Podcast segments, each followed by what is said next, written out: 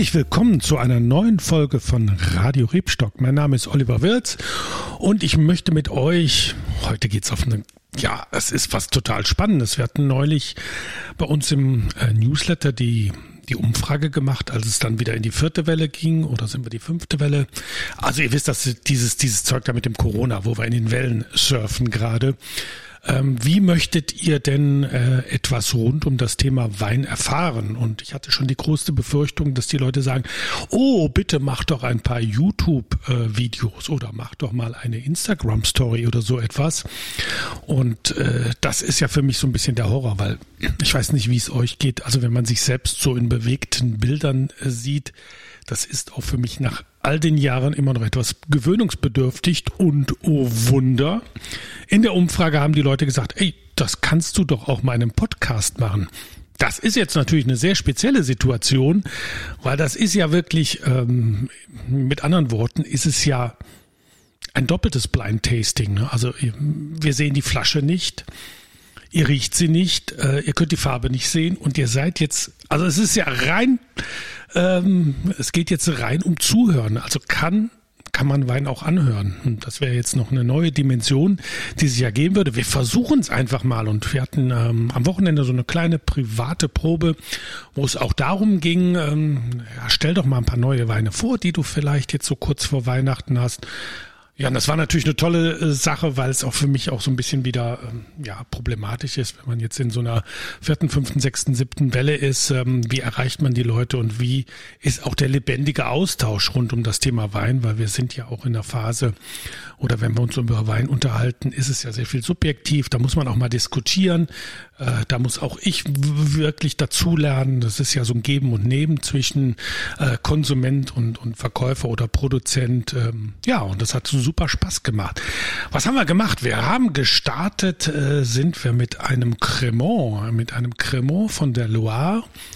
Äh, die Loire ist ja ein Fluss in Frankreich, die, glaube ich, irgendwo im Zentralmassiv äh, entspringt und dann so knapp 1000 Kilometer durch Frankreich meandert, um dann hinten, ich glaube, das ist Saint-Nazaire, äh, westlich von Nantes, da fließt sie dann müde in den Atlantik. Ja, die Loire, das ist, glaube ich, äh, für viele bekannt aufgrund dieser verschwenderischen Bauwut an, an Schlössern. Aber die Loire äh, ist natürlich auch ein tolles Weinbaugebiet. Ähm, und wir hatten einen, einen Rosé-Sekt, einen Rosé-Sekt äh, aus der ja, Appellation Saumur. Saumur ist ähm, eine Stadt, ich glaube knapp 30 oder 40.000 Einwohner an der unteren äh, Loire. Also wir sind dann schon kurz vor Saint-Nazaire. Naja, kurz ist äh, übertrieben. Es sind noch 200 Kilometer, muss die Loire noch ähm, äh, ein bisschen hinplätschern, bis sie dann äh, hinter Nantes bei Saint-Nazaire an der Grenze zur Bretagne in den Atlantik fließt. Warum haben wir einen Rosé-Sekt genommen? Also Männer- und Rosé-Sekt, was ist denn mit dem Würz los? Ja, ich finde diesen Sekt total außergewöhnlich, weil ähm, er ist aus Cabernet Franc äh, vinifiziert, also eine Rete, rote Rebsorte, die vielleicht der andere, ein oder andere auch aus dem Bordeaux be äh, bekommt, wo sie äh, kennt. Sie kommt aus dem Bordeaux und sie ist in einem Bordeaux mit drin. Äh, neben Cabernet äh, Sauvignon oder Merlot ist halt häufig Cabernet Franc Bestandteil. Und das macht diesem Rosé, gibt es so eine schöne Fruchtigkeit und eine schöne Würze. Wie heißt der? Er heißt Chateau de Montgré, ein Saumur Sec. Und jetzt, jetzt, jetzt müsst ihr ganz kurz äh, euch konzentrieren, weil jetzt kommt wirklich dieses total äh, Bekloppte im, im, im Sektrecht. Ähm, wie ist das mit diesen Trockengraden? Also ihr würdet jetzt denken, Sek, oder trocken. Ah, dann ist es wahrscheinlich ein furztrockener äh, Sekt. Nein, aber das ist ein bisschen äh, spooky äh, bei Sekt oder Champagner, äh, die Süße gerade. Äh, Sekt ist eigentlich trocken, kann aber 17 bis 35 Gramm Restzucker ähm, enthalten, während ein Brüt äh, zum Beispiel 15 Gramm hat. Und ganz problematisch wird's dann in diesen Überschneidungskategorien.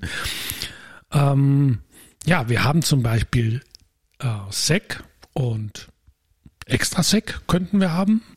Ähm, Sec wäre 17 bis 35 Gramm und Extra 3 wäre 20 bis äh, 12 bis 20 Gramm. Das heißt, wir haben da so ein bisschen Überschneidung. Also da, die Produzenten können sich das in einer gewissen Bandbreite aussuchen. Ähm, wie sie es genau klassifizieren ähm, und dieses Sek, also wir haben auch in den, bei den Leuten rumgefragt und die meisten denken, oh, das ist natürlich total trocken. Nee, ist es nicht. Also wir sind eigentlich so auf der eher etwas fruchtigeren Schiene. Was man aber sensorisch überhaupt nicht merkt, das finde ich ist das äh, Interessante, weil der Cabernet Franc gibt halt ordentlich Power, ordentlich Würze und das puffert halt diese Restsüße äh, wunderbar ab. Und jetzt äh, muss ich noch eine, eine kleine Besonderheit zu diesem ähm, Cremant äh, sagen. Cremant, äh, kleiner Exkurs, Cremant ähm, ist im Grunde alles äh, das in Frankreich, was wie Champagner produziert wird, also mit einer Flaschengärung, aber nicht aus der Champagne äh, kommt. Also ihr könnt ein Cremant de Bourgogne haben, also ein Cremant aus dem Burgund. Ihr könnt ein Cremant d'Alsace haben, das wäre äh, aus dem Elsass, aus dem Jura oder halt hier eben von der Loire oder Saumur. Äh, die sind genauso hergestellt wie äh, ein Champagner dürfen sich aber nicht Champagner nennen äh, und deswegen heißen sie halt Cremant. Nicht, weil sie so cremig sind, sondern es ist einfach der französische äh, Begriff äh, oder dieser Oberbegriff für alle Sekte, die in einer Flaschengärung hergestellt sind. Und das Besondere an diesem äh, Sekt ist, mir schmeckt er eigentlich am äh, The Day After schmeckt er mir noch besser, weil dann kommt dieser Cabernet Franc noch mit, mit viel mehr Würze rüber. Oder anders ausgesprochen, ähm, ja, äh, das ist vielleicht auch ein cooler Sekt, um sich den mal wegzulegen. Jetzt eine Kiste kaufen und die einfach auch mal in zwei, drei, vier oder fünf Jahren probieren. Ähm, also das war wirklich äh, für mich so eine extreme Überraschung, dass der nochmal mit so richtig rauchig würzigen Aromen am äh, zweiten Tag hinzulegt äh, und passt wirklich wunderbar zu diesem, äh, zu diesem ähm, Restzucker, den er so, ja, er hat einfach ein bisschen Restzucker, das muss man sagen, aber schaut euch nicht dafür, das ist wirklich eine coole Sache. Äh, ja, und wir hatten große Rückmeldung, dass es wirklich lecker ist, dass es sehr, sehr stimmig ist das war's auch schon mit dem ersten Wein, mit dem Opener, mit dem Sekt. Äh, wir bleiben aber an der Loire und wir gehen ähm, ja zu einem Weißwein aus der Appellation Muscadet Sèvres Emen. Und jetzt werden natürlich alle sagen, ah, Muscadet, das habe ich schon mal gehört, das ist bestimmt ein Muscatella. Leider nicht, leider nicht. Ähm, äh, es ist etwas verwirrend, aber das kennen wir ja aus der Weinwelt. Wir wissen ja nie genau, sind jetzt Trauben gemeint, sind eher Appellationen gemeint. Ähm, und dafür gibt's ja zum Glück äh, die Weinkritiker, dafür gibt's die Journalisten, da gibt's die Weinfreaks oder auch die Weinhändler, die euch ein bisschen die Arbeit abnehmen und versuchen, das so ein bisschen einzusortieren. Also Muscadet, Sevremen, die Traube ist nicht Muscadet, sondern vorgeschrieben ist Melon de Bourgogne.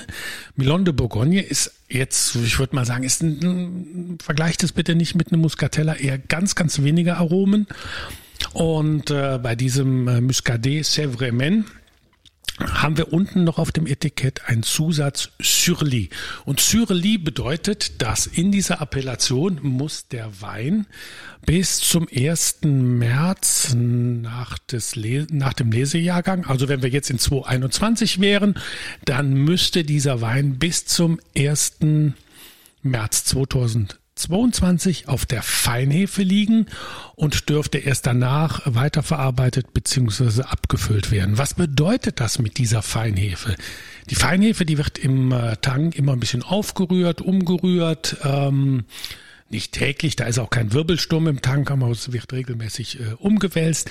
Und diese Feinhefe gibt so ein bisschen so eine cremige Textur. Die verleiht ein bisschen Bitterstoffe, sie verleiht so einen gewissen Körper, eine gewisse cremige äh, Struktur, erinnert dann auch manchmal im Aroma so ein bisschen an so eine Brioche- oder Baguette-Note, wie ihr das vielleicht auch sogar vom Backen ähm, kennt. Also da ist ja auch Hefe sehr stark äh, bei der, bei, beim Teigansetzen mit involviert. Und dieser Wein ist noch ein bisschen jung, das ist ein 220er Chateau du Clairet. Ähm, ich hatte noch das große Glück, bis Oktober den 219er zu haben und der war wirklich super cremig. Da merkt man einfach diese Weine, die dort auch auf Granit- und Schieferböden wachsen, die brauchen so ein bisschen, die brauchen so ein bisschen Zeit, die brauchen ein bisschen Zeit, um sich zu entwickeln.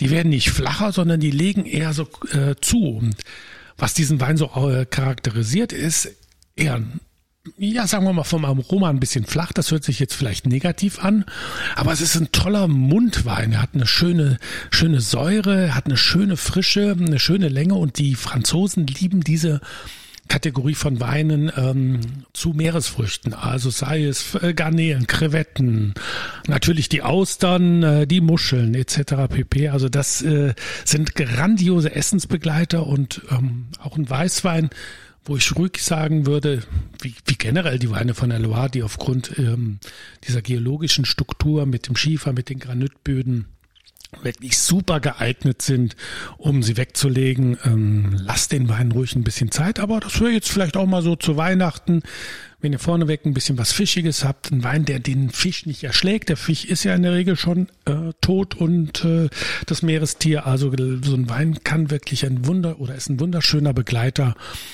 ein unaufgeregter, nicht dominanter Begleiter zu, ähm, zu Meeresfrüchten. Ja, und ich drücke auf die Taste und das signalisiert uns, wir verlassen die Loire. Ja, die Loire haben wir verlassen und wir verlassen auch die unaufdringlichen Weine, machen einen kleinen Hüpfer westlich, noch weiter westlich. Nee, wir sind östlich, sorry, meine Güte, was für ein Fauxpas. Wir sind ja schon ganz im Westen, wir sind ja schon im Atlantik. Wir gehen jetzt wieder westlich, westlich, noch ein Stück west, äh, östlich, meine Güte. Wenn ich noch einmal westlich sage, gebe ich einen aus. Wir gehen östlich, wir sind im Westen, wir gehen östlich, östlich, östlich, östlich. Noch ein Stück, noch ein Stück, noch ein Stück. Stopp, wir sind jetzt genau richtig. Wir sind in der Pfalz. Wir sind in der Pfalz zwischen äh, Landau und Speyer. Und zwar sind wir beim Tommy Hörner auf dem Weingut zu Gast. Was hat das mit Frankreich zu tun? Ein bisschen was hat es noch mit Frankreich zu tun. Wir haben die Rebsorte Chardonnay äh, im, im Glas oder in der Flasche und zwar aus Tommy Hörners äh, Top-Serie oder Top-Linie. Ähm, das ist die Widderlinie. Hörner, der Familienname Hörner verleitet natürlich so ein bisschen dazu, alles ein bisschen auf die Hörner zu nehmen und ähm, Tommy und sein Vater Reinhold klassifizieren die ähm, weingutsinternen äh, Linien in, äh, in die Basislinie. Das ist der Stier, dann kommt der Steinbock und dann kommt der Widder. Übrigens, alle drei Tierkreiszeichen finden sich auch in der Familie wieder. Also es bleibt alles so im Haus. Ja, wir sind jetzt beim Widder. Tommy Horner, Chardonnay Widder aus dem Jahr 2016. Ähm, wir sind jetzt auch hier, ähm, das muss ich ja ein bisschen beschreiben, ihr könnt es ja nicht sehen. Der erste Wein, der einen Drehverschluss hat. Ähm, eben hatten wir noch einen 220er. Äh, Weißwein aus Frankreich und jetzt sind wir bei 216. Man sieht das auch schon im Glas, er ist deutlich ein bisschen gelber, ein bisschen farbintensiver, was aber auch daran liegt, dass der Tommy diesen Wein im Doppelstück oder im Stückfass ausbaut. Ähm, was ist denn ein Stückfass oder was ist denn ein Doppelstück? Das ist ein, ähm, ein Volumenmaß, was man ja, in, ich glaube in der Pfalz oder auch in, in Baden und in Franken verwendet. Ein Stückfass sind immer 1200 Liter. Ein Doppelstück wären dann natürlich 2400 Liter. Und wenn man ein Halbstück hat, wären das 600 Liter. Äh, nur um das mal für euch so einzuordnen, ihr kennt das vielleicht, ähm, das Barrique-Fass, was man häufig auf Fotos sieht, wenn, wenn es rund um das Thema Wein geht, wenn ihr Fotos aus Weinkellern seht von Weingütern, da hat man sehr häufig dieses runde Barrique-Fass, was man auch schon mal als stetig äh, vor, äh, vor äh, Weinrestaurants sieht. Das sind 225 Liter, nur um das mal zu ein, einzuordnen. Und wenn ihr jetzt ein Doppelstück habt, dann habt ihr 2400, also fast das Zehnfache an Volumen. Das ist deswegen wichtig, weil ähm, ja das Verhältnis Flüssigkeit zu Holz äh, wird natürlich ein komplett anderes. Das heißt, wir geben nicht so viel Holztannin, nicht so viel ähm, Aromen äh, oder Gerbstoffe aus dem Holz auf den, auf den Wein ab. Das heißt, der Wein wird jetzt nicht so holzdominiert. Und so ein Doppelstück bei dem Chardonnay ist einfach so, es gibt so ein bisschen eine Cremigkeit, gibt ein bisschen so eine Struktur. Es gibt ein wunderschönes Zitrusaroma. Und ich war total überrascht, deswegen betone ich das auch nochmal mit dem Drehverschluss. Also wir reden jetzt über einen Chardonnay, der fünf Jahre alt ist und hätte ich den blind im Glas gehabt, ja, mein Urteil wäre ganz klar, der ist ja zwei Jahre maximal alt. Also wir sehen daraus auch der Schraubverschluss hat einen, einen riesigen Einfluss, ähm, ja, wie sich Weine entwickeln. Ähm, ähm, also man, ich würde sagen, das ist eher so ein, so ein leicht reduktiver Ton. Ähm, das andere wäre ein oxidativer Ton, aber das lassen wir jetzt einfach mal, es soll nicht kompliziert werden. Ähm, das ähm, Oxidativ ist natürlich mit, mit äh, Sauerstoffzufuhr, reduktiv ist unter Sauerstoffausschluss. Und ich würde jetzt mal sagen, so ein Chardonnay, der kann, boah, was soll ich denn jetzt sagen? Ich bewege mich wahrscheinlich auf dünnes Eis, aber den würde ich sagen, Mensch, den kannst du in 20 Jahren noch problemlos trinken. Also ganz großes Kino. Und wer Angst hat, dass das so ein fetter, buttriger Chardonnay ist, äh, wie man das vielleicht früher aus den 1990er Jahren kennt, nee, nee, das ist wirklich frisch. Das ist, äh, hat eine ganz tolle Säure. Es ist elegant. Äh, es ist super trinkig, aber auch wirklich mit Charakter. Ähm, und das ist für mich ein Wein, der mir auch so viel gibt, wo ich sage, ich brauche im Winter nicht unbedingt immer einen Rotwein, sondern das ist, äh, dieser Chardonnay macht mir so viel Storytelling, der gibt mir so viel äh, Input, ähm, dass ich da wirklich wunderschönen Abend mit verbringen kann, ohne dass er mich äh, erschlägt, ohne dass er sättigend ist, ohne dass er ermüdend ist. Also großes Kompliment ähm, nach Hochstadt äh, in die Südpfalz zum Tommy. Ähm, toll gemacht, einfach grandios gemacht. Und wenn ich äh, mir vorstelle, was so eine Klasse Wein im äh, Burgund kosten würde, ähm, ja, also jetzt reden wir von einem Bruchteil ähm, des Preises. Äh, 2016 habt keine Angst davor, das ist mitnichten alt, das ist jetzt genau, fängt das an, schön trinkreif zu werden, macht richtig, richtig Spaß. Ja, dann bleiben wir doch direkt in der Pfalz. Äh, wir gehen beim Tommy weiter im Keller. Wir hatten eben haben wir, äh, über die Toplinie gesprochen. Das waren doch die. Was war das? Habt ihr es habt ihr's noch? Äh, erinnert ihr euch? Widder, genau. Widder ist die Top-Linie. Wir gehen jetzt eine Klasse runter. Wir gehen äh, zu den Steinböcken und haben uns dort den ersten Rotwein äh, dieser Sendung ausgesucht. Und zwar ist es ein Spätburgunder. Spätburgunder 2017. Hier ist natürlich ein bisschen Barrique beziehungsweise auch kleineres Holzfass mit im, äh, mit im Spiel. Und äh, ich liebe den Tony, äh, Tommy. Es ist jetzt keine Liebenserklärung, Tommy, also nicht erschrecken. Aber ich finde es cool. Ähm, der Tommy legt nicht so ultra viel Wert auf die Farbe. Also viele haben ja bei Spätburgunder oder Pinot Noir es ist ja eine Rebsorte, die nicht so viel Farbpigmente in den Beerenhäuten hat und die Beerenhäute, ähm, die, äh, ja, die, die, die sind ja praktisch bei der Maischegärung in Kontakt mit dem Saft und bei der Maischegärung extrahiert man praktisch die Farbstoffe und die Gerbstoffe aus den Beerenhäuten. Und die, äh, ja, die, man hat immer so ein bisschen Komplexe gehabt. Dann gesagt, Mensch, ja, die Bordeaux, die sind so dunkel, das ist doch ein richtiger Rotwein und ein Pinot oder ein Spätburgunder ist ja nur ein Weinchen, weil ja, guck doch mal die Farbe, das ist ja ein bisschen intensiver als äh, Rosé. Das kann doch nicht sein. Aber äh, wer schon mal die großen Burgunder dieser Welt getrunken hat, da kann man immer fast durchs Glas durchgucken. Und wir müssen auch die Komplexe ablegen. Das muss, wir wollen da keine Tinte oder kein Teer, sondern da, da das darf ruhig ähm, burgundisch typisch mit einem mittleren Kirschrot sein. Und da, so ist auch Tommys äh, Spätburgunder ähm, aus dem Jahr 2017. Hier merkt man, dass das Holz ein bisschen dominanter ist, also nicht dominant äh, im Sinne von erschlagend, aber deutlich mit ein bisschen mehr Würze. Das bekommt man dahin, äh, bekommt man hin, indem man das Holz ein bisschen intensiver toastet. Toastet heißt, man behandelt die äh, das fertige Holzfass äh, mit Wärme. Das kann man mit einer mit einer Lötlampe, also mit einer Flamme machen oder mit äh, mit mit heißem Dampf. Und das sorgt dann dafür, dass sich da die Strukturen im Holz ein bisschen verändern. Und dieses Toasting ist dann letztendlich auch so ein bisschen dafür verantwortlich, dass wir so einem Wein so ein bisschen Würze oder rauchige Noten verleihen können, dass wir ihm so ein bisschen Noten verleihen können, die so an Zigarrenkiste erinnern. Und ja, 2017 Spätburgunder ähm, Steinbock wieder nur mit Schraubverschluss und man denkt auch hier, meine Güte, der ist ja gerade aus dem Keller äh, gesprungen. Grandioser Wein, macht richtig, richtig Spaß. Äh, ich finde ihn wirklich toll. Ähm, also ich habe fast keine Sehnsucht nach der, nach der großen Linie, nach der Widderlinie, weil ich finde, dass dieser Steinbock auch so eine wunderschöne Trinkigkeit hat. Ich trinke ihn auch gerne so bei 15, 16 Grad, also so etwas leicht gekühlt. Macht bitte nicht den Fehler, dass ihr die Rotweine zu warm trinkt, jetzt gerade wenn es um die Feiertage geht. Ähm, je nachdem, wie groß die Gruppe ist und ihr habt den, äh, äh, ich will nicht sagen, ihr habt die Lampe am Brennen, nein, ihr habt den Adventskranz am Brennen, ihr habt natürlich die Kerzen am Brennen, dann habt ihr die warmen Speisen, äh, die auf dem, Stich, äh, auf dem Tisch stehen. Ähm, der Oma ist es zu kalt, also habt ihr die Bude richtig geheizt und wie schnell habt ihr 23, 24, 25 Grad am Tisch und trinkt dann einen Rotwein und dann ist es wirklich, also ich finde, dann ist er, ist der Rotwein eigentlich drüber ähm, diese berühmt-berüchtigte Zimmertemperatur, die resultiert ja mehr oder weniger aus dem späten Mittelalter, wo wir dann 17, 18 Grad hatten und nicht den Luxus der, ähm, der Fußbodenheizung, der voll klimatisierten Häuser. Also seid da ruhig ein bisschen mutig, stellt vielleicht jetzt vor Weihnachten einfach mal, bevor die Family kommt, stellt eure Weine mal eine halbe Stunde draußen in die Kälte auf dem Balkon oder auf die Terrasse, dann holt er sie rein und sie werden dann wirklich am ja, Tisch werden sie schnell genug äh, warm.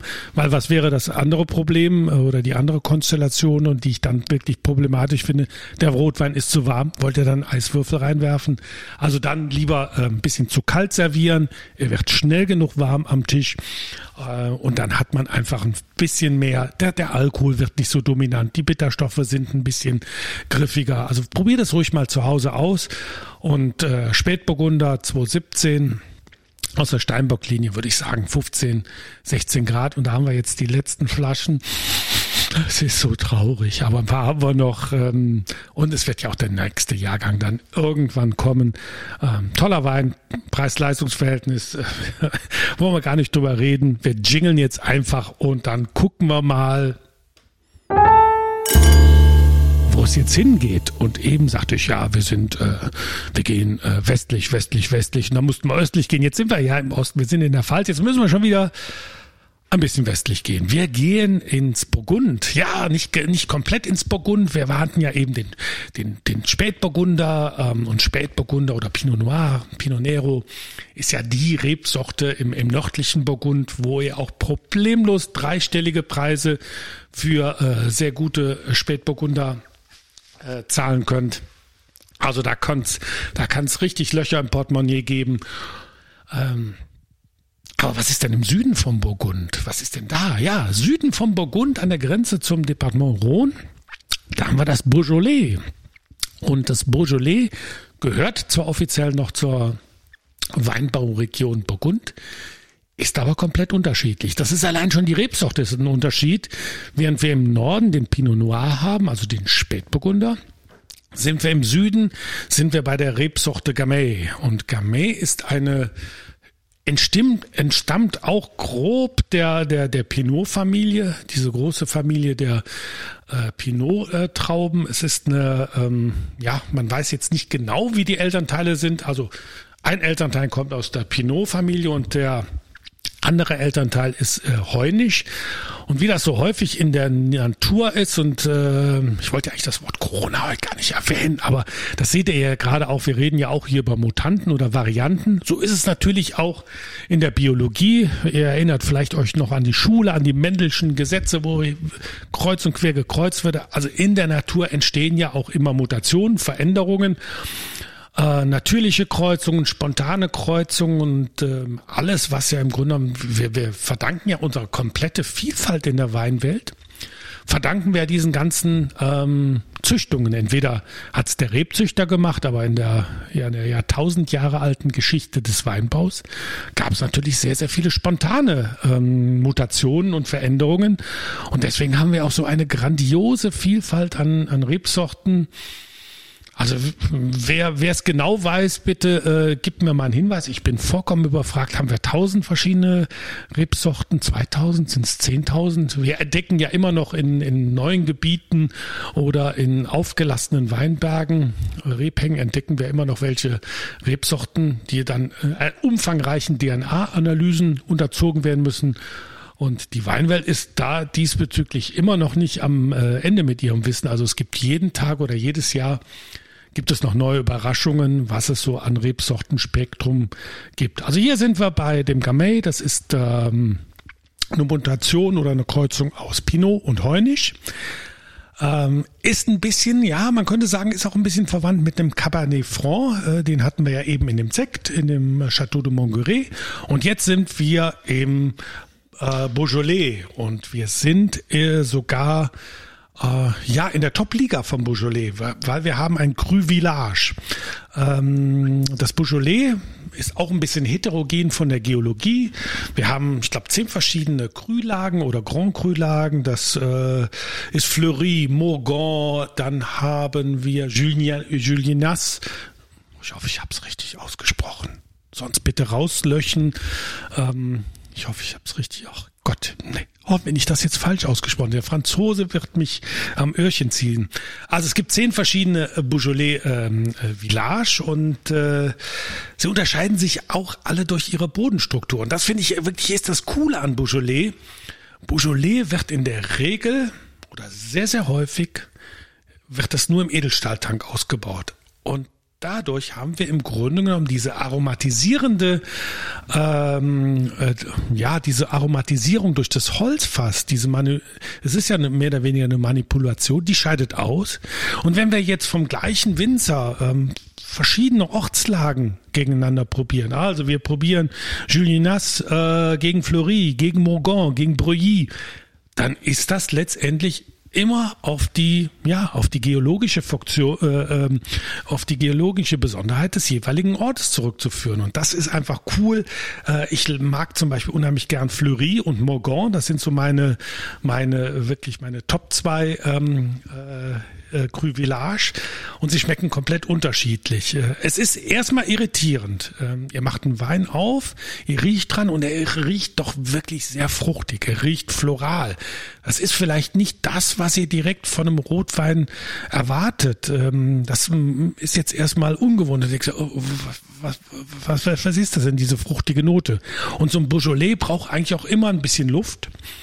Und das ist für mich auch so ein klassischer Wein, der wirklich The Day After super schmeckt. Und oder auch ein Wein, wo ich sagen würde, gib den bitte in eine Dekanterkaraffe, lass den ruhig mal ein bisschen atmen, ähm, dann kriegt er ein bisschen mehr Struktur, da kommt Würze rein, ähm, da kommt so ein bisschen Nougat zu diesen oder ein bisschen Toffee zu diesen Floralnoten.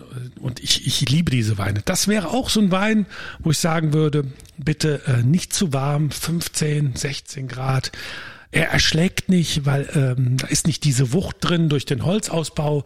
Es ist eine wunderschöne Eleganz, super zu trinken und ich will mich jetzt nicht in Nesseln setzen, aber ich würde fast behaupten, also für mich ist das südliche Burgund ähm, fast das spannendere oder genussvollere Burgund und es ist auch viel, viel, viel äh, bezahlbarer. Also das ist wirklich eine ganz, ganz tolle Sache.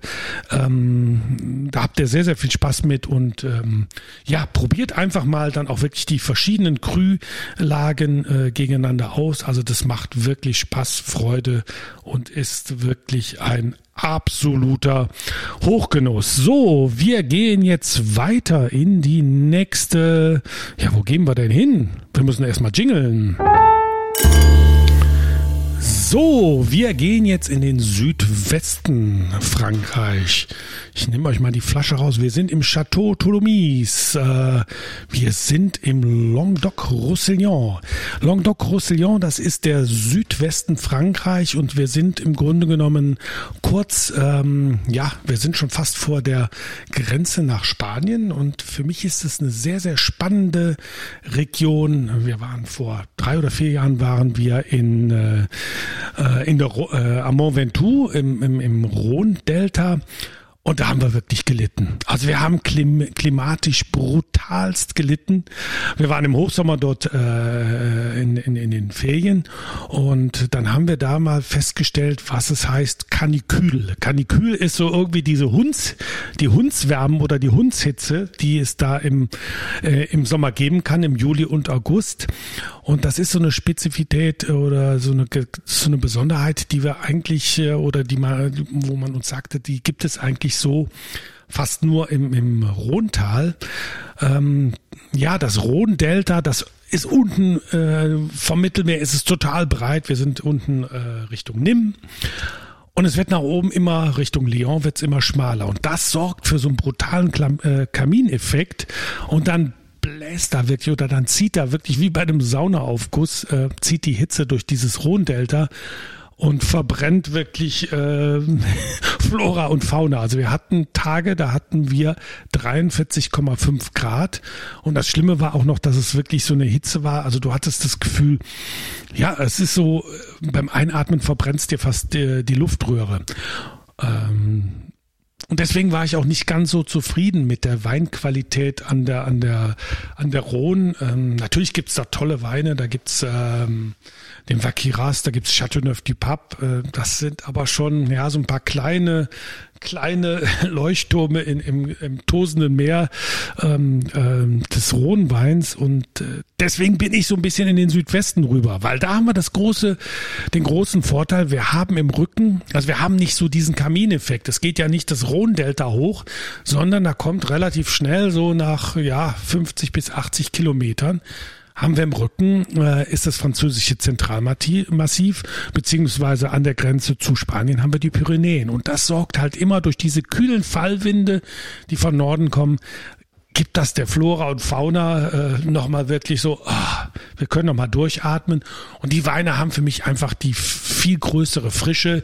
Da ist natürlich auch Alkohol. Natürlich, wir sind im Süden. Ne? Also wir sind jetzt nicht am Polarkreis. Die Weine sind natürlich schon ein bisschen kräftiger. Ich bin ja gerade bei unserem Minervois. 14,5 Prozent Alkohol. Also da, da, da müssen wir uns dran gewöhnen. Ähm, aber es ist trotzdem diese, diese Unterschiede zwischen Tag- und Nachttemperatur geben nachts beziehungsweise bis morgens in die frühen, äh, ja, bis die Sonne wieder richtig durchbritzelt, können die Pflanzen sich wieder ein bisschen erholen. Es gibt wieder ein bisschen mehr Frische in den ähm, in den Weinen und deswegen fühle ich mich da jetzt so ein bisschen äh, mehr aufgehoben. Minervois benannt nach dem nach dem kleinen äh, nach der Ortschaft äh, Minerve. Äh, ja, ich glaube, ich habe ich habe äh, eben mal bei ähm, äh, bei ähm, Wikipedia nachgelesen, wie viel Einwohner hat Minerv. Also ich glaube, es waren äh, keine tausend. Also es sind dort sehr, sehr kleine, ähm, kleine ähm, äh, Ortschaften, malerische äh, Orte. Ähm, und es macht wirklich nicht nur im Urlaub Spaß, sondern auch mit den Weinen. Ja, und was haben wir denn hier? Wir haben den Chateau de Tholomyes La Chapelle, ein 2020er Biowein ähm, und das Interessante ist, wir haben heute, ja, wir hatten den, den Wein vom Tommy eben, der war im Barrique ausgebaut, beziehungsweise im Doppelstück oder im, im, äh, im Halbstück. Und jetzt kommen wir gerade mal zu Weinen, die nur, äh, das hatten wir eben schon beim Beaujolais, nur im Edelstahl aus, äh, Edelstahltank ausgebaut wurde. Und jetzt beim Minerva sind wir auch im Edelstahlbereich. Äh, also kein Holz, es irgendwie äh, noch ordentlich dem Wein ein, äh, auf, auf den Deckel gibt. Äh, und ich muss sagen, man vermisst bei dem Wein nichts. Ähm, der Wein hat Struktur, der hat Würze, es ist Syrah. Grenache, äh, das ist so die traditionelle, sind die traditionellen ähm, Rebsorten äh, im Südwesten. Manchmal kommt noch Carignan mit dazu, Mourvèdre, Chinsault, haben wir gleich bei den nächsten Weinen. Aber das ist so, das könnt ihr euch so, wenn wir unten im Südwesten äh, Frankreich sind, Syrah, Grenache, das sind eigentlich die, die äh, Hauptrebsorten. Und ähm, ja, der Wein hat wirklich Struktur, der hat tolles, äh, der hat ein tolles Traubentannin. Also ich brauche kein Tannin aus dem, aus dem Holzfass, was ihn noch äh, spröder machen würde. Er braucht auch ein bisschen Luft. Es ist leider auch gerade, ähm, sind wir da im Jahrgangswechsel 2020. Ähm, ja, aber es ist, mehr brauchen wir nicht. Also ganz, ganz toll. Ah, ich sehe jetzt gerade hier ist meine Notiz. Äh, Minerv, 112 Einwohner. Äh, ist natürlich äh, Stand Wikipedia Januar 2018 und ich meine, bei, bei so einer äh, Einwohnerzahl ist ja natürlich dann mal eine oder hoch, hoch oder runter, ist ja schon massiv. Also ich hoffe, dass alle dort unten gesund und wohlauf sind und vielleicht sogar noch der Kinderboom ausbricht und wir bald die 150 Einwohner hätten. Das wäre natürlich äh, äh, grandios. Ähm, Minavav, äh, wenn ihr das nicht kennt, der Nachbarappellation ist Corbière. Äh, vielleicht habt ihr das schon mal gehört. Und sonst äh, mein, mein großer Tipp, einfach mal hinfahren. Chateau de Tholomyes, La Chapelle, Minerva, Syrah, Grenache, Biowein. Wunderbar. Ähm, der Sommer, der Sommer kann kommen, der Winter kann kommen. Ähm, ja, und der nächste Wein. So, wir bleiben jetzt eigentlich im Südwesten Frankreich. Wir gehen wieder ein ganz klein, jetzt muss ich wieder aufpassen, ne? nicht Ost und West verwechseln. Nein, wir, äh, wir gehen jetzt wieder ein ganz klein bisschen östlich, also von der Grenze nach Spanien weg und begeben uns ähm, ja in die in das Dep Departement Hérault. Ähm, da sind, haben wir im Hintergrund das Zentralmassiv. Ähm, wenn wir weiter Westlich gehen haben wir die Pyrenäen. Also wir sind jetzt, haben im Rücken das kühlende mit, äh, Zentralmassiv. Und da haben wir zwei Weine. Ähm, das ist schon ein bisschen abgefahren. Äh, Domaine Jean Casse ähm, habe ich zwei Weine. Den Nebla und den Joya. Ähm, was ist an diesen Weinen so äh, besonders? Ähm, ja, es ist äh, nicht nur Bio, es ist Demeter. Und Demeter ist so ungefähr das Härteste, was man sich eigentlich in Bio-Anbau ähm, vorstellen kann. Also wahrscheinlich müssen die ähm, nachts mit einem Samttuch äh, losdackeln und dort äh, den Mehltau von den, von den Blättern äh, machen. Also da ist so ungefähr fast nichts erlaubt. Und was noch äh, erschwerend dazu kommt, beziehungsweise diese Weine so, so besonders macht, es sind auch keine, äh, es ist kein Schwefel zugefügt. Also äh, es ist ein äh, Vin sans sulfite. Ja, ist immer so eine Pflichtangabe auf dem, auf dem Etikett, weil äh, ähm, Schwefel ist ein potenziell allergener Stoff. Deswegen muss das immer auf dem Wein äh, draufstehen. Nehmt euch einfach mal eine Flasche Wein, da seht ihr, contains sulfites, äh, enthält Sulfite, ähm, contiene Sulfite, ist äh, italienisch. Also es, es, muss in jeder Sprache, wo der Wein äh, in den Markt gebracht wird, muss es enthalten sein. Und das sind Weine ohne Schwefel. Also Schwefel hat im Grunde genommen eine konservierende Wirkung, ist äh, antibakteriell und soll verhindern, dass es da zu Nebengärungen kommt, dass es zu mikrobiologisch unerwünschten chemischen Prozessen kommt. Ja, und diese Weine, ähm, wir haben zwei Stück. Ähm, das ist einmal der Joya. Joya ist eine, ein, auch ein Languedoc-Appellation ähm, durch, oh Gott, mein Französisch ist so schlecht. Ich nenne jetzt einfach mal, es ist so ein AOP. AOP ist einfacher spart euch den Zungensprecher, Zungenbrecher, macht einfach ein AOP draus. Ähm, und das ist die Unterappellation Montperu. Montperu, jetzt ist die spannende Frage, wer hat mehr Einwohner, Montperu oder Minerve? Ach, Minerve hat keine Chance gegen äh, Montperu. Montperu hat satte 329 Einwohner. Stand auch wiederum äh, vor, vor zwei Jahren. Wahrscheinlich jetzt auch der Babybuben. Wahrscheinlich sind sie jetzt bei 333. Ähm, ja, Montperu ähm, hat auch den großen Vorteil, die kühlende Wirkung vom, äh, von den Bergen liegt ein bisschen höher. Es ist nicht so weit bis zum Meer, das sind so 50, 80 Kilometer, wo dann halt die kühlende, der kühlende Einfluss auch vom, vom Mistral passieren kann. Wir haben nicht diesen Kamineffekt wie in der Rhone. Ähm, als Rebsorte, was haben wir denn? Grenache und Syrah. So steht es hinten auf dem Etikett. Und das ist auch wichtig, wenn ihr auf dem Weinetikett lest, ihr habt eine Traubenzusammensetzung. Das gilt aber generell auch für viele andere Lebensmittel. Was zuerst genannt wird, ist auch dominant. Das heißt, da ist der größte Anteil mit ähm, im Wein mit drin oder auch bei einer Speise. Also ähm, wenn hier steht Grenache und Syrah, dürft ihr davon ausgehen, es ist mehr Grenache als Syrah im Wein.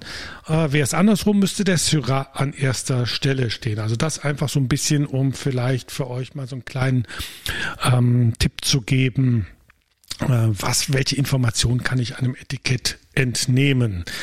Äh, auch nur im Edelstahltank ausgebaut. Äh, es wird noch ein Teil des Weines wird in Betoneiern. Das ist so neuer, ähm, ja, es sind rohe Betoneier. Also roher Beton heißt jetzt nicht, dass das flüssiger Beton ist. Es sind aber ja, äh, so, so, so wie Amphoren sieht's aus und man experimentiert damit, äh, was hat diese Oberflächenstruktur, äh, was, äh, wie unterscheidet sich das zum Holz oder zum Edelstahl? Also das sind alles so Experimente, die man einfach heutzutage macht, um mal zu gucken, ähm, ja, weil die Weinwelt ist ja noch nicht, äh, da haben wir das letzte Kapitel noch nicht geschrieben, äh, deswegen ist das auch super, super spannend. Ja, und der Grenache gibt natürlich ordentlich Bums. Grenache ist eher eine, eine Rebsorte, äh, da ist ein bisschen Biss drin, da ist ein bisschen Würze, da ist ein bisschen Strenge drin.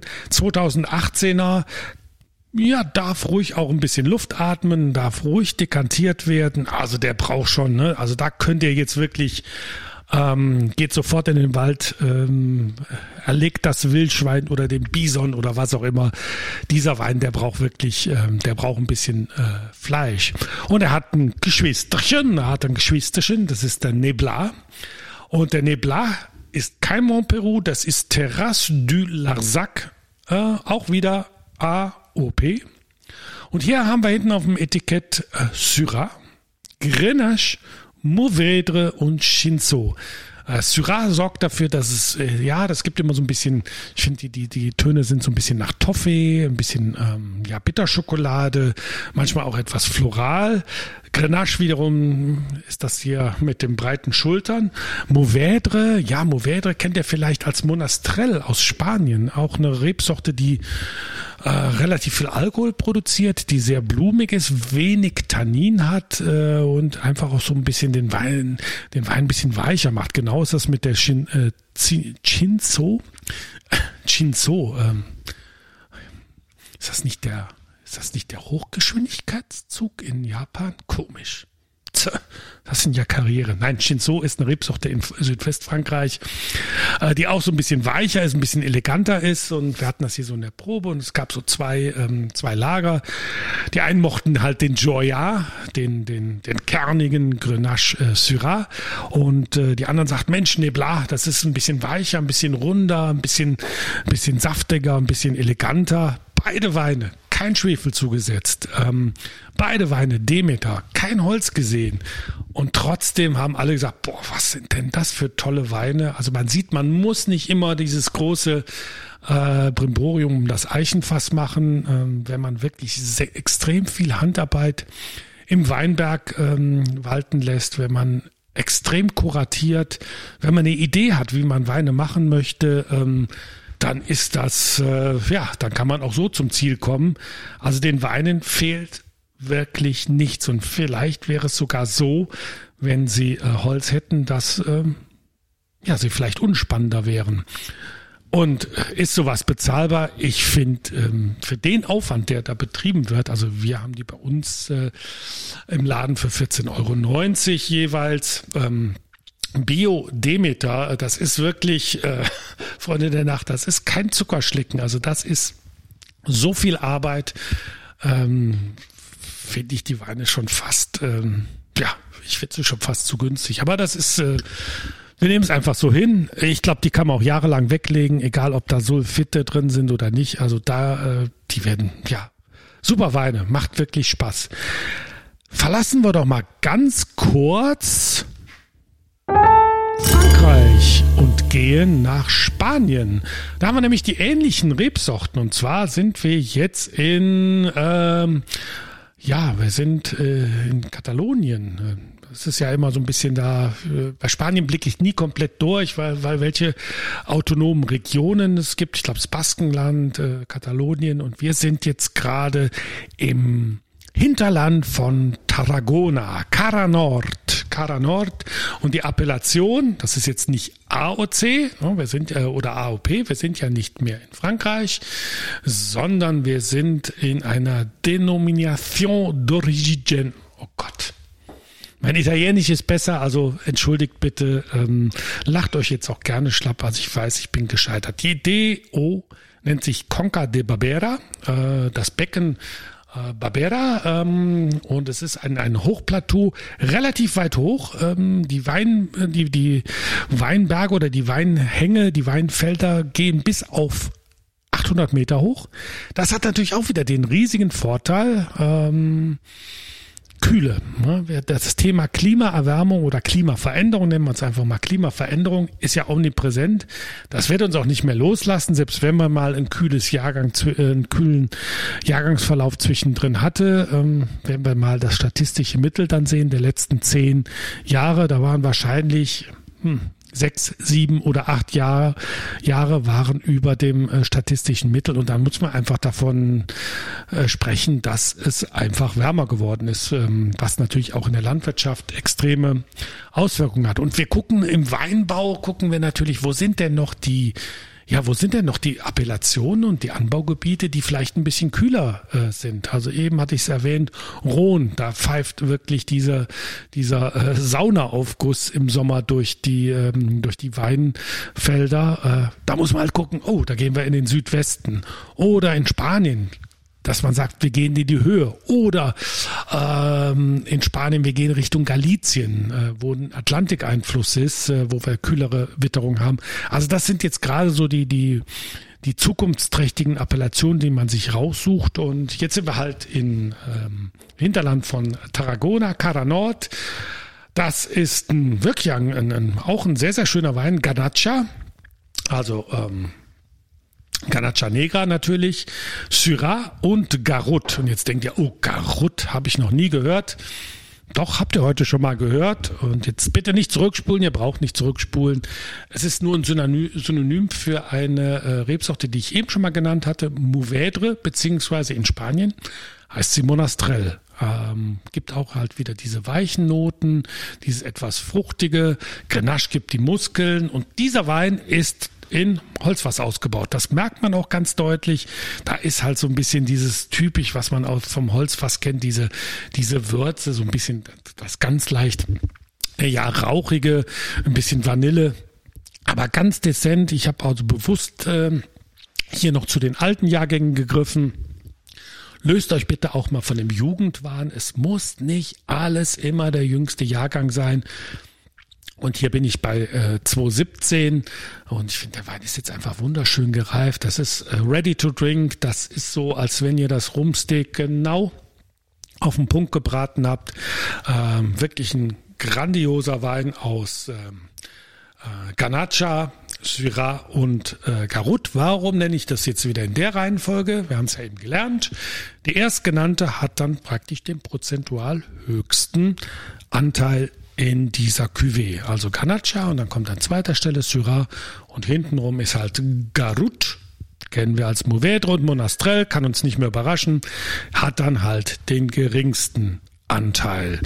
So, war's das denn für heute, oder?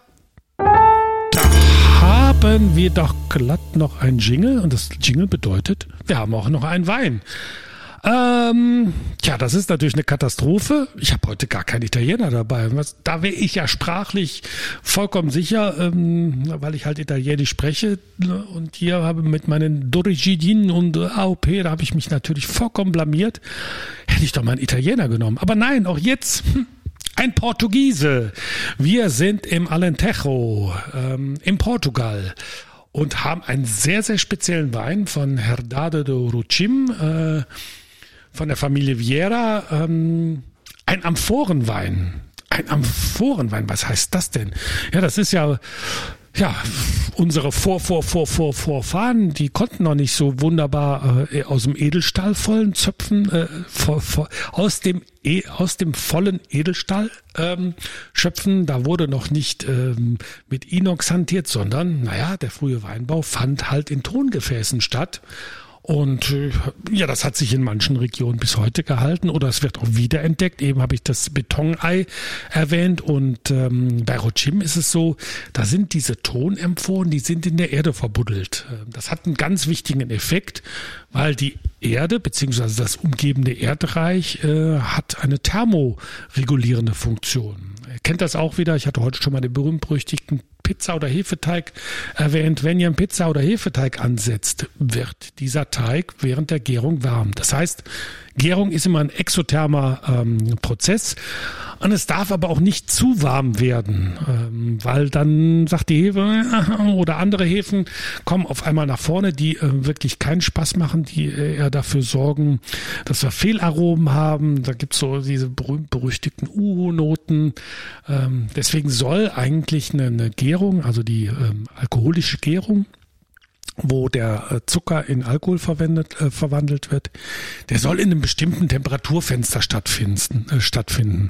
Das kann man beim Edelstahl, kann man das wunderbar regulieren, indem man ja eine Kühlung einbaut. Also bei vielen Weingütern ist es so, dass die einen Brunnen gebohrt haben und dann hast du einen doppelwandigen Edelstahltank und da läuft dann praktisch in einem Kreislauf immer wieder dieses Wasser durch, wird wieder gekühlt, wird also wiederverwendet. Ähm, das ist natürlich super, super klasse. Äh, und hier hat man halt gesagt, naja, wir buddeln einfach mal, äh, wir bauen diese Tonamphoren nach und da kommt praktisch dieser komplette, die komplette Maische, also äh, Saft plus äh, Bestandteil aus Traubenkernen und Beerenhäuten, die kommen in diese Amphoren rein. Ja, dann vergessen wir das Ganze mal. Und diese umgebende äh, Temper äh, Temperatur des Erdreiches kühlt halt. Und ja, das ist, ist total verrückt. Äh, ich hätte jetzt gedacht, dass dieser Wein, ähm, also wenn man mir das blind, wenn man mir das blind sagen würde, ich meine, das ist so und so, hätte ich gesagt, geh weg. Das kann doch nur unsauber sein. Das muss doch, nee, wir haben doch so tolle äh, hygienische Maßnahmen heute im Weinbau. Jetzt fangt doch nicht mit sowas an. Tja, und dann wird der liebe Herr Wirz einfach mal der Lüge gestraft oder der Nichtkenntnis. Dieser Wein ist einfach grandios. Ähm, was mich total überrascht, die ähm, anderen portugiesischen Weine von Rochim haben häufig so um die 14 Prozent und hier haben wir einen total schlanken 12 Prozenter, aber der zugleich furztrocken ist. Ich weiß nicht, wie sie es machen. Es ist unfassbar. Ein, ein, ein Wein mit 12 Prozent Alkohol, der eine Eleganz hat wie ein großer Burgunder. Rebsorten sind Moreto, Tinta Grossa, Trincadera und Aragonés.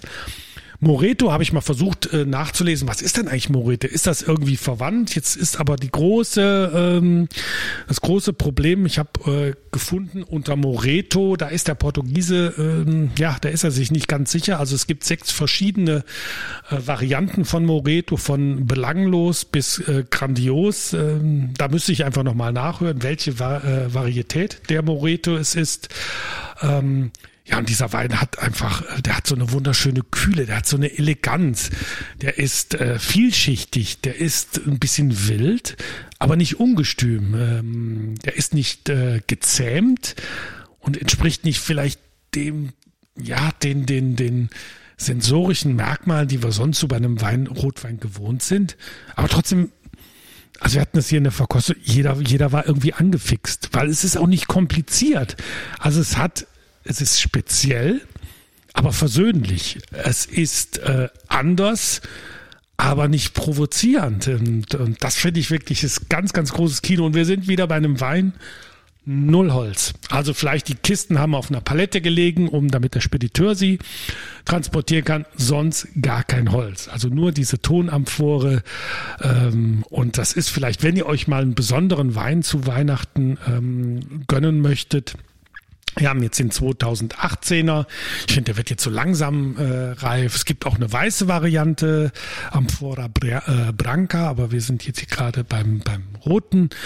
Ähm, ja, also wenn ihr so sagt, ich ich, ich will mich auch sonst mal zu einem Brunello oder zu einem Amarone ähm, oder zu einem teuren Burgunder, zu einem teuren Bordeaux hingezogen, ja, dieser Wein hier, so ein, so ein Amphorenwein, ist nicht komplett günstig, aber das ist immer noch, wir reden über 19 Euro und wenn ich jetzt denke, naja, Varolo, ähm, Brunello, Amarone sind wir auch schnell so in der 30 bis 40 Euro Liga. Ähm, also gönnt euch das einfach mal. Es ist die Überraschung. Wir haben also da treue Stammkunden, die sagen, hey, cool, dass du sowas mal ausgegraben hast. Ich bin nicht immer so der Fan von den komplett neuen äh, Modeerscheinungen im Weinbau, wenn jetzt auf einmal Natural oder Orange Weine ähm, gehypt werden und sie sind nicht sauber, da habe ich wirklich so meine Probleme. Da bin ich einfach zu alt, zu engstirnig. Äh, da könnt ihr mich nicht mehr mit begeistern. Ich mache nicht mehr jeden Hype mit. Ähm, aber sowas mit der Amphore, wenn es wirklich durchdacht ist, ähm, wenn es wirklich auch äh, handwerklich und mikrobiologisch perfekt gemacht ist und wir uns nicht so einen Wein schönreden müssen, sondern der Wein ist einfach schön, der macht ein Statement, der macht Spaß. Ähm, da bin ich bei sowas immer, äh, hey, da bin ich total ähm, Feuer und Flamme und lass mich auch gerne ähm, immer wieder belehren. Ja, und wir hatten so als, als kleines Resümee unserer, unserer, ähm, unserer Verkostung, interessanterweise waren es dann doch die etwas spezielleren Weine, ähm, die ähm, und wir hatten jetzt keine Gruppe, die, die, die, die absoluten Freaks waren oder die jetzt wirklich ähm, einen neuen Planeten entdecken wollen, sondern einfach Leute, die sagten, Mensch, wir wollen mal gucken, so was hast du Neues und was können wir mal probieren. Ähm, und dann hat sich herausgestellt, diese zwei äh, Demeter-Weine und der Amphorenwein, wo die Leute gesagt haben, holla die Waldfee, das ist ja mal cool, dass wir sowas äh, entdecken. Ähm, ja, und das ist ja vielleicht auch so der große Vorteil, den wir ähm, gegenüber dem Online-Handel noch haben. Wir können einfach mal mit Leuten wieder in Diskussion treten und vor Ort sowas probieren, äh, mal was vorstellen und sind jetzt nicht auf äh, ausgelatschten Faden unterwegs. Das macht einfach super Spaß und das ist natürlich auch die große. Also wenn der Wirt sich was vom Christkind wünscht, dann ist es natürlich, dass wir nächstes Jahr einfach wieder viel, viel mehr Veranstaltungen machen können, dass wir viel, viel mehr auch im Grunde genommen als Multiplikatoren oder Mentoren auch für Weingüter unterwegs sein können, ähm, weil die äh, leiden natürlich auch darunter, dass viele ähm, Vertriebskanäle oder Publikationskanäle äh, geschlossen sind. Ähm, wie erreiche ich heutzutage den, den Weinliebhaber oder den noch nicht Weinliebhaber, aber den Neugierigen, dass er Spaß hat, ähm, mal was Neues zu probieren und hoffen wir, dass wir nächstes Jahr ja wieder richtig ähm, Vollgas geben können. Also da sind wir heiß wie Frittenfett äh, und die Winzer freuen sich auch darauf, wenn wir uns ein bisschen, ja, da wieder die Beine ausreißen und das macht einfach, das ist das A und O, das Salz in der Suppe, das ist das, was wir ähm, kleineren Weinhändler äh, gut machen können. Wir können nicht äh, in der Logistik mit großen Portalen konkurrieren, das müssen wir uns abschminken, das bringt auch nichts, ne? Wir, wir werden nie einen Logistikstatus erreichen, wie, wie es eine große Firma mit dem A am Anfang hat. Und das ist auch nicht unser, das ist auch nicht unser Alleinstellungsmerkmal. Also vergesst es, liebe Kollegen. Komm, wir konzentrieren uns auf das, was uns die spannende Weinwelt bietet, was die Menschen dort draußen gerne mal entdecken möchten, wo man darüber diskutieren und streiten kann.